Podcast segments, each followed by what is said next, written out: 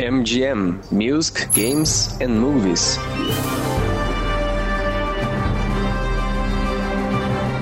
Olá, sejam todos bem-vindos a essa edição especial do MGM. O programa é produzido pela Escola Superior de Línguas em parceria com a Rádio Ninter, a rádio que toca o conhecimento. Eu me chamo Leonardo Túlio e estarei à frente da bancada nesse programa que fala sobre arte, cultura e entretenimento na língua inglesa. Neste ano de 2023, o lendário álbum The Dark Side of the Moon completa 50 anos. Um dos maiores sucessos da banda britânica Pink Floyd, a obra marcou época e é considerado um dos maiores álbuns de todos os tempos. Para falar sobre essa obra-prima do rock mundial e da música, eu trouxe aqui um convidado muitíssimo especial. Ele que é graduado em História pela Universidade Federal do Paraná, especialista em arte e educação pelo IBPEX, mestre em comunicação e linguagens pela Universidade Tuiuti do Paraná, músico e professor do Centro Universitário Uninter, professor Otacílio Vaz. Muito obrigado pela presença, professor. Imagina, Léo, tudo bom? Estou muito feliz ah, eu de estar também. podendo fazer esse papo sobre um tema tão bacana. Pois é, bom reencontrar amigos que eu já não vi há muito tempo aqui da CNU e ter esse papo com você, que temos inclusive encontros né, em sala de aula, e é legal Exato. agora numa outra, numa outra situação e para falar de um tema tão importante, né, tão legal, como esses 50 anos do Dark Side of the Moon, Perfeito. um álbum antológico. Né? E você é músico há quanto tempo, mais ou menos, professor? E aí já vai tempo, hein? São quase 40 anos aí como, como músico, é, tendo participado de uma série de projetos né, diferentes, mas vivendo profissionalmente durante boa parte desse tempo. Mas depois a própria vida acadêmica vai tirando a gente desse circuito, porque é um circuito também que exige muito, né? Assim, tem uma, tem uma demanda muito tempo, né? Tem que fazer ensaio, preparar repertório, aquela coisa toda. Às vezes tem viagens. E começou a, lentamente eu fui saindo dessa coisa, dessa atividade mais intensa ou mais intensiva com a música e foi ficando uma coisa mais espaçada, mas sempre estou ali, né? Ou eu toco em casa, ou às vezes gravo alguma coisa para algum amigo. Sim. Mas estou querendo voltar para palco também, que faz tempo Olha que eu só. não piso num palco, até porque a pandemia atrapalhou esse, Exato. né? Tantos amigos músicos sofreram tanto com com a pandemia, porque exatamente não, não conseguiram exercer. Amigos, eu digo que estão vivendo mais forte com a coisa da música, tiveram que ficar em casa, óbvio, né, por questões de, de saúde, mas atrapalhou bastante a vida deles. Mas eu sempre estou em contato com a música. A música não tem como eu, eu ficar muito distante dela, que senão eu, você começa a enlouquecer, né? E o rock é o principal gênero? É, pop, pop rock, né? Eu não me considero um roqueiro, eu me considero é. um músico. Eu posso gravar tanto um, um, reggae, como posso gravar uma, uma música punk, como posso gravar uma, uma música, enfim, com uma raiz mais MPB, nordestina. Como gravei até agora de um amigo meu daqui de Curitiba, só que ele tá morando em Portugal, ele mandou um material para mim que pega essa coisa meio Lenine, vai, Bastante essa pegada. eclético. Bem eclético. Ah, que bem, ótimo. eu, até porque eu acompanhei muita gente com trabalhos bem variados. E, aí você, e como produtor de áudio também, né? Que eu já tive essa, essa atividade também de uma forma mais intensa uh, há tempos atrás. Você, como produtor de áudio, você tem que ser eclético. O produtor de áudio não tem gosto, né? Você grava e toca o que o trabalho pede para você fazer. É verdade. Nesse uh, tema em específico, a produção de áudio, ela é, um, é uma coisa bem refinada. Quando a gente fala em Pink Floyd, é, é o refinamento da produção, é, ela é muito é. grande. Né? Sempre é, né? Pink Floyd é, sempre teve esse, esse. Se você pegar o, o, a discografia deles, né? Se você pegar o conjunto, eles sempre tiveram esse, esse cuidado muito grande, né? São trabalhos impecáveis, né? É, então, é, referente ao Dark Side of the Moon, ele foi gravado uh, com uh, uma composição de quatro músicos, a princípio. Uh, o Roger Waters como baixista, David Gilmour, o lendário, como guitarrista, e o Nick Mason na bateria e o Richard Wright como tecladista, né? Os teclados são É. sempre presentes. E o Waters é, revezando sempre vocal com o Dave Gilmour, né? Sim. Eles ficam meio que hora um, hora outro, né? E a grande maioria das composições feitas Do pelo Waters, né? é. Então, é. É. O conjunto todo da obra do Pink Floyd, a maioria é- são composições. A maioria né, Uhum. são composições do, do Roger Waters, com algumas coisas também do, do Gilmore, né? Perfeito. Bom, uh, esse álbum ele foi gravado, uh, por coincidência, na Abbey Road Studios, em Londres, que é o mesmo estúdio da gravação do lendário Abbey Road dos Beatles. Inclusive, esse recorte, década de 60, década de 70, reúne bandas assim fenomenais, não é, professor? Pois é, Abbey Road, um, um, álbum, um álbum, um álbum dos Beatles e o estúdio também, os dois são, são lendários. Né? Na verdade, o álbum acabou criando o mito do estúdio, né? Sim. Porque ele era um estúdio que já existia, uhum. ele era um estúdio da gravadora EMI, né? E não sei se ele ainda é da EMI, mas enfim, foi da EMI durante muito tempo, quase como um estúdio exclusivo de gravações dos contratados da, da EMI, que os Beatles foram, né? E é, o álbum com aquela famosa foto da, né, da, da que é a rua, uhum. né, o, o estúdio. É o nome do estúdio é o nome da rua. Que é imitado né? até hoje em fotos, em gravuras. Exatamente, né? Então o, o estúdio acabou se tornando um, um lugar né, mítico para o mundo da música uhum. por causa do álbum, né? E claro, por causa da qualidade né, que, que é, tem no próprio estúdio. Sim. Você consegue, claro, um resultado lá é, maravilhoso. Então, vários artistas gravaram lá, mesmo depois do, do, do Pink Floyd. Beatles, eu acho que abriu esse, né, criou essa, essa imagem com o Abbey Road, e depois todo mundo começou a querer gravar lá. Então, você tem uma lista que a gente ia ficar aqui até de noite falando essa lista de gente que gravou no, no Abbey Road. É, nós estamos comentando sobre a, a produção técnica, produção audio, uh, audiovisual do, do álbum e toda, uh, tudo mais, uh, do Alan Parsons. Sim. Que e... eu nem eu peguei essa informação com você aqui no papo agora antes da gente começar, porque o Alan Parsons ele vai criar depois um projeto próprio, que eu não sei se ele já tinha na época, acho, não sei agora, que é o Alan Parsons Project. Né, Exato. Né, que é progressivo também, que vai nessa linha de, de rock progressivo. É, o que eu acho legal da gente conversar é colocar o, o, o, Dark Side of the Moon no, no cenário em que ele surge. Né? Primeiro a gente pode falar de um cenário musical e pode falar também de um cenário político, né? não só da Inglaterra, como da Europa, como mundial. Né? Eu acho que na parte é, musical, o Dark Side of the Moon ele, ele traz essa. Ele, ele dá uma continuidade que a gente vai ver nos álbuns seguintes também, que a gente estava até conversando, dessa, dessa, dessa coisa típica do Pink Floyd de construir é, essas paisagens, essas texturas né, sonoras, né, típicas da, do rock progressivo. Né? Ok, você vai ter bandas do progressivo que vão construir, não, não construir tanto quanto o Pink Floyd, essa coisa da paisagem, desse ambiente estético, né, sonoro, você tem, por exemplo, Yes, que é uma banda do rock progressivo, mas eles são muito mais a coisa do virtuosismo dos músicos, né? O Yes era muito mais essa coisa da música virtuosa, mas você tem é, o próprio Alan Parsons, você tem o Genesis, né? Além do próprio Pink Floyd, você tem vários outros ali do cenário do rock progressivo que vão construir essa música um pouco etérea, né? Vamos dizer assim, né? E o Dark Side of the Moon ele é considerado uma obra uh, cíclica, né? Então você uh, escuta ele como uma obra inteira, do início ao fim, e ele retorna para o seu início, então ele é, é, quase como se fosse uma experiência sonora sim, em relação. Sim, é, Pink Floyd tinha muito isso, né? De fazer essa coisa da... Porque o que acontece? O progressivo, ele tá vindo ali é, um pouco depois daquele período da década de 60 com a invasão britânica, com Beatles, The Who, Rolling Stones, isso só para falar do cenário né, britânico. E uh, o progressivo ele está vindo entre esse momento do, da invasão britânica, com esse som é, de um pop rock um pouco mais, vamos dizer, é, chegado mais no blues, né, com uma outra, uma outra veia, né, uma outra pegada sonora. Mas você tem ali final dos anos 60, já virando para os 70, que essa ideia do sonho é, hippie já acabou, né? Você tem Guerra do Vietnã, que azeda o, o processo todo ali de 68, uhum. 69, você tem a Primavera de Praga, 68, 69, muitos conflitos acontecendo né, no mundo. É, o clima está bastante tenso.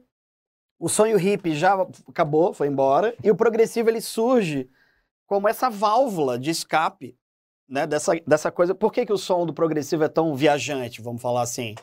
Porque era uma válvula de escape que uma juventude da época vai recorrer muito a essa sonoridade etérea, dessa coisa para você entrar mesmo num tipo de um transe, né? E Dark Side of the Moon ele vem exatamente nessa direção, né? Porque aí você tem também, vamos lá, entre 70 e 76, 75, 76, vai ter essa, essa pegada, essa veia. Porque aí depois você vem, vem, como você até mesmo comentou antes, vem o punk. Exato. 76, 77, tá vindo o punk que chuta o pau dessa barraca do progressivo. Que vem com uma pegada muito mais agressiva. Não queremos mais isso. né? Exatamente. tipo, ó, chega dessa parada, né, não dá pra ficar viajando desse jeito. É atitude. Né? O punk ele vem como um, um- Ele é praticamente um manifesto. As pessoas olham muito pro punk pela questão musical. Mas o punk ele era uma. Era como se praticamente. Praticamente não. Ele era um olhar diante de uma situação. Sim, um, um movimento que O- pensava a vida das O- pessoas. né? exato, o punk é um manifesto. Ok, Uhum. muito ali daquele cenário é, britânico, é, Margaret Thatcher, muitas greves, crise do petróleo, economia quebrada, desemprego, greve, quebra-quebra na rua. O punk vem aí, ele nasce, ele brota desse chão, né? Ali, britânico.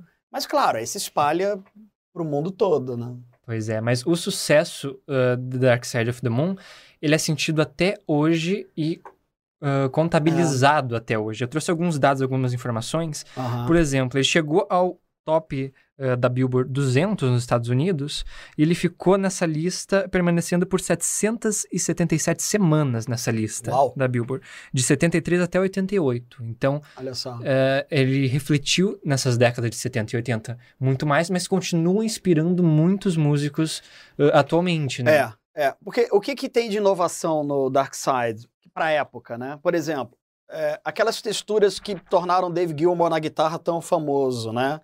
É, de construir aqueles reverbs enormes, é, de construir. Ele tem um drive, um overdrive. O timbre que ele constrói na guitarra é fabuloso, né? Sim. Porque é um dos timbres que eu acho mais, mais belos timbres de guitarra. Overdrive, para quem não sabe, é aquela distorção que você tem, é, que você vê no rock em geral, em várias vertentes do rock, né? Que é a distorção, que é o overdrive. Mas o Gilmour não usa só o overdrive, claro, ele vai fazer uma combinação de diversos efeitos diferentes e que ele acabou construindo um timbre muito dele, próprio. Você ouve um timbre e você fala, opa, isso é o, isso é o Dave Gilmour, Uhum. típico dele, né? Exato. com a Fender Stratocaster dele, típica também. Ele nunca, raramente ele abandona a Stratocaster dele, que é um modelo famoso do Fábio. Pode falar a marca? Pode falar a marca, Pode, né? pode sim. professor. o modelo icônico, né, da Fender, a Stratocaster. E ele construiu esse timbre, que é belíssimo. Mas aí você também tem os timbres né, de, de, de, de teclado, com o Richard Wright, eh, além de, enfim, é- é um conjunto de timbre. E no Dark Side of the Moon, eles estão usando, além dos timbres, né, do- do- da própria textura que eles constroem com os instrumentos, mas você tem, por exemplo, o uso de loops, né, que é quando você pega uma estrutura musical né, e deixa ela numa repetição. Né, você tem várias músicas ou passagens em músicas do Dark Side que tem loop. Né? Você tem sample, que são amostras sonoras que também são enxertadas de vozes, de outros instrumentos que aparecem durante né, o álbum.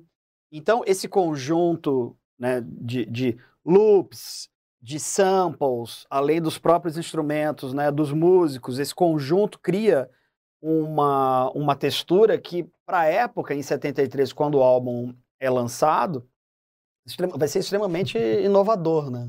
Pois é, na preparação para esse programa, eu fiz uma pequena pesquisa sobre as canções compostas nesse álbum e é impressionante como cada canção ela interage de, de uma maneira diferente do que a outra e traz elementos bastante diferenciados. Por exemplo, a faixa de abertura, que ela tem cerca de 30 segundos, a Speak to Me, ela contém batidas de coração instrumentais eh, e algumas colagens das outras músicas que viriam depois no álbum. Então Ah. é uma questão muito experimental É. eh, e que traz uma experiência sonora de você perceber alguns elementos, de você trazer toda essa percepção para a questão de ouvir música, né? Aham. No seu dia a dia. Engraçado que você falou do, da, da, da, do- da, da abertura, né, do começo, que logo na sequência, não lembro se é a segunda ou a terceira faixa, que é a Time, que tem os relógios, né? Isso. É a segunda? Não lembro. É a tá quarta, com seg- quarta faixa. É a quarta faixa. Uhum. É, Dark Side of the Moon é, tocava lá em casa, quando eu era pequeno. É. né? Meus irmãos mais velhos, Uhum. é, era bem a época deles, mas isso eu tô falando já na segunda metade dos anos 70, né? É, ali 70 e- 77, 78, eu, ti- eu tava ali com os meus 8, 9 anos, né? E aí eu lembro que eu, eu via um bem alto na sala, e eu lembro que quando tinha os relógios em time, eu morria de medo, e eu me escondia, porque vinha aquela sequência da- da- dos, do, do, do alarme, né? Da- do- Sim. é, mas o- aquele alarme do relógio antigo, do relógio de parede, né? Que é esse Uhum. som do, do, do time, né? Vários desses alarmes tocando, né? do- do- dos relógios. E eu morria de medo. Esse, esse, esse álbum me dava medo, porque ele é, ele é muito sombrio. Ele tem essa coisa também. Aliás, o Dark Side of the Moon, né? É isso, esse lado obscuro da lua que tem... é- é- é- é- é- ele representa um mistério, é uma parte da Lua que não se consegue ver, até pela questão da própria rotação da Terra com a Lua. Então é, é cercado de mistério sobre essa, essa coisa do oculto, do não conhecido, né? O álbum ele tem muito isso, ele tem timbres que são muito obscuros, ele tem, essa, ele tem um lado muito sombrio, né? É uma obra bem reflexiva da banda em É. questão de, de, de perspectivas como a morte, como a É. vida do ser humano. A né? loucura, né? Exato. Tem a questão da loucura, do tempo, né? da vida, da morte. É verdade, tem, ele tem muito isso. Ah, Do, do mistério, né? Dark Sim. Side of the Moon tem essa coisa do... O mistério tá ali, né? Permeando o, o álbum inteiro, a narrativa toda do álbum, né? Uma das canções que mais intriga as pessoas, acho que até hoje, é a The Great Gig in the Sky, que é a, a, a sequência de vocal É, ah, de uma cantora britânica que foi contratada pela banda é, pra fazer aquela gravação, né? é. E é um instrumental simplesmente com aquele, aqueles agudos extremos, né? E, Sim. de acordo com a banda, é, é para representação de vida ou morte, né? É magnífica aquela música, Sim. né? É, é, eu, eu- durante muitos anos eu achei que era uma voz de, uma, de alguma cantora negra. E depois eu vi que não era uma, uma, uma cantora é, negra. É, uma voz fabulosa, fortíssima, extremamente dramático, né? Com várias nuances. E sabe o que, eu, mais, eu acho mais bacana do, do Great Gig in the Sky? É que é universal, porque não tem letra. Você tem uma Exato. voz só. Ela tá vocalizando, né? Ela tá, ela tá fazendo né, Uhum. várias, uma sequência ali de, de, de, de um caminho em cima da estrutura da harmonia, né? Ela tá construindo. Diz a lenda que foi de improviso, Uhum. fez, veio na hora aquela, aquela sequência lá, que vai ser genial se realmente né, foi de improviso, e que acabou. Eu até estava olhando ontem a quantidade que você olha, por exemplo, no YouTube, a quantidade de vídeos que tem de pessoas, de cantores, amadores, sem ser o pessoal profissional, mas que tentam reproduzir esse, esse, essa música, né, com esse vocal né, tão poderoso. E ele tem esse poder universal por não ter letra. Você tem só Uhum. uma voz, mas você sente na música essa angústia, essa e tem momentos de tensão, mas depois no final você tem momentos mais de calmaria, Sim, né? perfeito. É fabuloso. Essa música é fabulosa. Né? Bom, logo após essa música, eles eh, abrindo o lado B do álbum, Money. Money. É uma música muito curiosa. Muito Sim. curiosa, É, porque ela, ela utiliza ah, barulhos muito característicos, né? Tem um Ah, loop, Sim, o uso do loop da caixa registradora, da caixa né? registradora. É, faturando E, ali. ah, professor, você sabia co- como que foi feito esse barulho da caixa registradora? Como é que foi? Roger Waters fez esse barulho diretamente do quintal de casa dele. Ah, Ele sério? consegui- ele fez esse tipo de experimentação, ele conseguiu fazer essa gravação e trouxe pra colocar no looping ah, dessa música. E é uma música que Ai, que trata muito sobre o consumismo, né? Sobre a ganância e tudo mais. Então é outro tema que foi bastante explorado ah, durante a década de 70 na- nas composições, né? Aham. Olha que interessante isso. E eu tava, enquanto você falava dessa coisa do loop, na época você, obviamente, não tinha nenhum recurso do digital como a gente tem hoje, que dá uma facilidade né, monstruosa. E esses loops você fazia na fita. Né? As, as, as gravações eram feitas em rolo, em fita, geralmente fita de duas polegadas. E Esses loops você pode fazer até em gravadores com fitas menores, que eram aqueles gravadores mais domésticos, e você, fa você fazia, era um trabalho artesanal, você tinha que, você fazia a gravação, e essa gravação você vai duplicando ela, mas você tem que depois, na, na, no final, você tem que colar, juntar isso fisicamente, cortar com estilete e ir juntando os pedaços. E depois você dava play e você tem essa, essa repetição né, do som. Você fazia loop desse jeito, era um loop artesanal, né? Completamente artesanal. Hoje em dia é uma facilidade imensa, né? Convenhamos. É, hoje esse trabalho que de, podia demandar uma hora, duas horas para o cara montar uma sequência dessa, Hoje você faz em 10 minutos num software de gravação edição de áudio, né? Exato. E é bastante curioso porque as músicas elas têm uh, origens bastante diferentes, né? Nós temos o Us and Then, que foi uma composição feita especialmente para um filme italiano do Antonioni, Antonioni, mas que acabou nem sendo usada no filme e foi aproveitada pela banda, né? Pro álbum. E aí uh, criou toda essa estigma, né? Imagine uma música dessas do Pink Floyd com tanto sucesso, uh, foi não foi nem aproveitada no cinema, né? Olha só. E é linda ela também, né? Uhum. É, é, a minha preferida do... do... É? é a, a, Time eu tinha medo e a, e a Us and Them eu, eu, eu gosto pela a melodia, a suavidade. E ela trabalha muito com o efeito do delay, né? Tem um delay na, na voz, Sim. né? Que fala aquele us, us, us, vai repetindo, né? Na própria rítmica da, da, da música, né? O próprio acompanhamento da bateria. É linda essa música e tem essa coisa do. O Pink Floyd tem muito isso de. Led Zeppelin, Jim Page falou muito isso também, é, dessa ideia da música como algo que você tem luz e sombra. A música você tem momentos mais solares, mais fortes, e você tem momentos de sombra, que você tem mais calmaria, ou mais suspense, ou mais reflexão. Us and Them, ela, ela é bem um exemplo disso. Ela começa muito suave, ela é muito jazzística, né? Ela tem até um, um, um belo, belíssimo solo de sax, uhum. né? Na parte final dela. E ela tem momentos de que cresce também, né? De ataque. Que entra a banda mais forte, a música cresce tanto no vocal como no, no instrumental. E você percebe que ela, se você coloca ela num, num gráfico, ela tem essa, essa curva, né? De, de começar suave, tem essa esse momento mais tenso. Pink Floyd fazia muito isso, como várias outras bandas, na exclusividade do Pink Floyd, né, de você fazer essa dinâmica, né, de uma calmaria, um, um ataque e depois voltar para uma, uma calmaria novamente. Né? Além de Dark Side of the Moon, uh, tem outros trabalhos da banda que você gosta? Do Pink Floyd eu Sim. gosto do The Wall. Né, porque uhum. quando a gente fala de Pink Floyd, vem dois álbuns, né? E vamos lá, Wish You Were Here também. Né? Vamos Exato. lá. É, três, né? Eu não sou um mega é, é, fã do Pink Floyd, mas eu olho para o Pink Floyd pelo olhar do músico, da pessoa envolvida com, com, com, música de forma geral. Mas eu considero três obras antológicas do, do Pink Floyd, né? O Dark Side of the Moon, o Wish You Were Here e o The, the Wall. O The Wall.